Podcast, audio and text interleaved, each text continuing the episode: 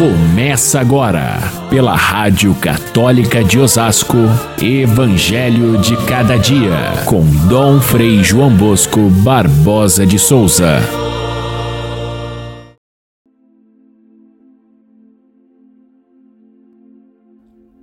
Havia também uma profetisa chamada Ana, filha de Fanuel, da tribo de Azer. Ela era de idade muito avançada e chegou Ana naquele momento ao templo e pôs-se a louvar a Deus e a falar bem do menino a todos aqueles que esperavam a libertação de Jerusalém. E depois de cumprirem tudo conforme a lei do Senhor, José e Maria voltaram a, a Galiléia, para Nazaré, sua cidade, e o menino crescia e tornava-se forte, cheio de sabedoria e a graça de Deus estava com ele. Caríssimos irmãos e irmãs, ouvintes do nosso Evangelho de cada dia, a passagem de hoje mostrando a profetisa Ana se completa com aquela de ontem, onde o velho profeta Simeão recebe José e Maria, que vem apresentar o Senhor ao Senhor o seu filho primogênito Jesus a Sagrada Família de Nazaré, chegando ao templo, encontra essas duas figuras, simples, humildes, piedosas e que reconhecem nele o Salvador. É mais um último testemunho que Lucas inscreve no seu Evangelho, mostrando nesse casal idoso, mostrando toda a esperança que havia no povo de Israel, toda a paciência que tiveram de esperar aqueles que eram piedosos, aqueles que eram é, de, de oração, que eram de Deus, e a concretização da promessa, de modo que eles é, encontraram com grande alegria aqueles que eles sempre esperavam, Jesus nascido. É o último testemunho que nós temos, ainda fechando este ano, fechando a, a, a oitava do Natal, que termina com a festa da Sagrada Família no domingo e na segunda-feira, dia 1 do ano, a festa, a solenidade de Santa Maria, Mãe de Deus, que começa com ela o, o novo ano civil. Nós temos, portanto, a mesma configuração que havia na, no Natal, ah, no quarto domingo do Advento e no Natal, são dois dias de preceito juntos.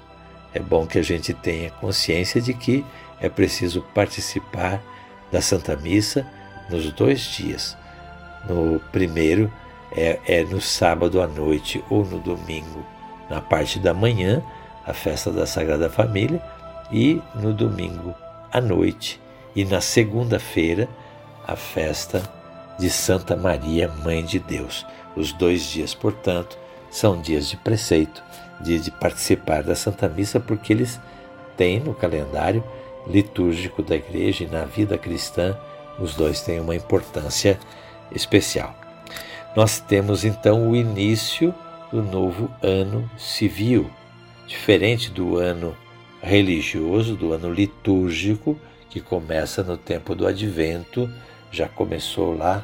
é, um mês antes com a preparação do Natal. Mas é bom que a gente tenha ciência de que tanto um quanto o outro, o calendário litúrgico ou o calendário civil,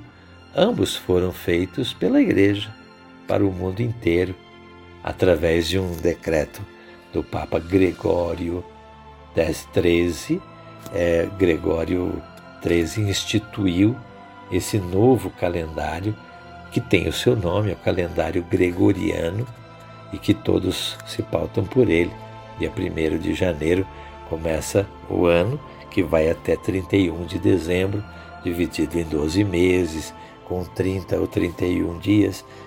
e, e para acomodar ainda dentro da, do ciclo dos, do Sol, é, tirando um dia de fevereiro e colocando de quatro em quatro anos o, o dia 29, fazendo com que assim a, a o ano civil fique equivalente a, ao calendário astronômico, o calendário das estações do ano e assim por diante. Não é uma conta bem exata, mas é essa que funcionou nesses últimos 400 anos, desde a intervenção do Papa Gregório, criando o ano gregoriano. E funciona bem. É uma contribuição, portanto, da Igreja para o mundo civil. Nós chamamos de ano civil, mas ele é também religioso. E começa com uma festa lindíssima de Santa Maria, Mãe de Deus, e termina como este ano de 2023, com a festa da Sagrada Família de Nazaré, no dia 31.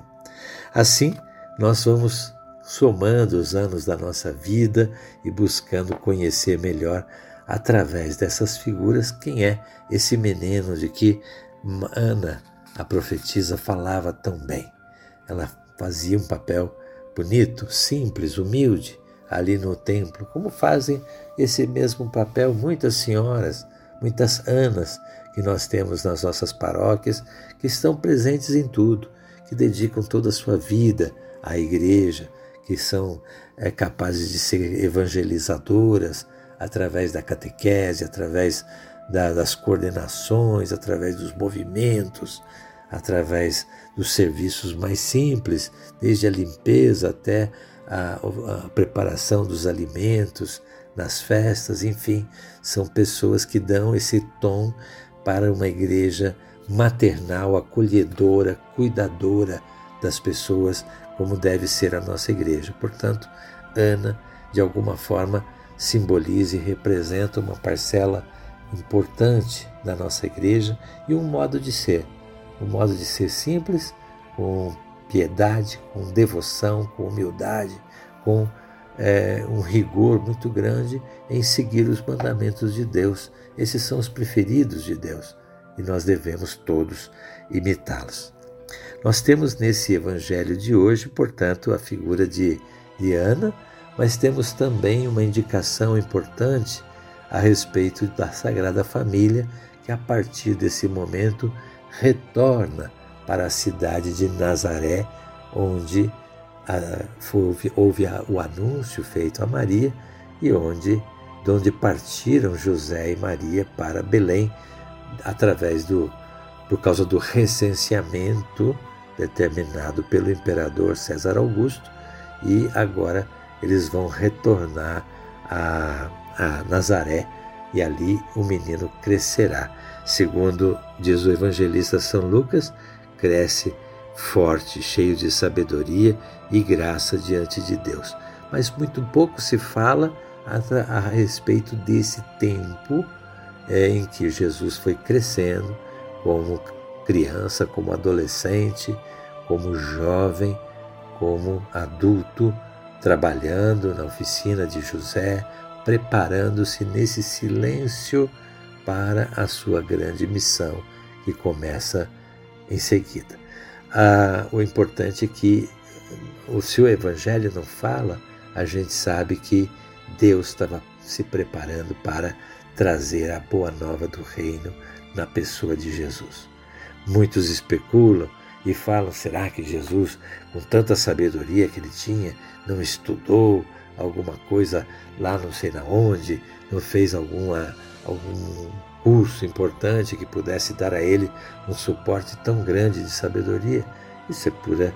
especulação e bobagem. O que diz o Evangelho é de modo simples: ele foi submisso a José e Maria, indo para Jerusalém, tem uma pequena aparição quando tem 12 anos e vem até o templo de Jerusalém com Maria, mas é no silêncio, é na vida simples, é no contato humilde com as pessoas simples daquela vila de Nazaré que Jesus cresce.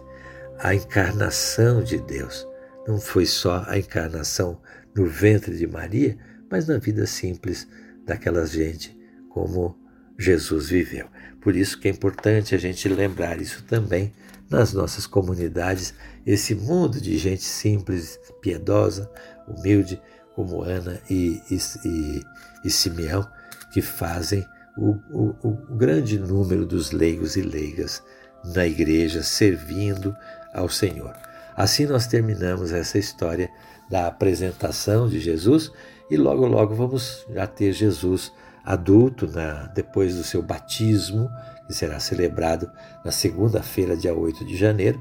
o batismo de Jesus já adulto e começa de novo o tempo comum com as lições do Evangelho que Jesus vem nos trazer.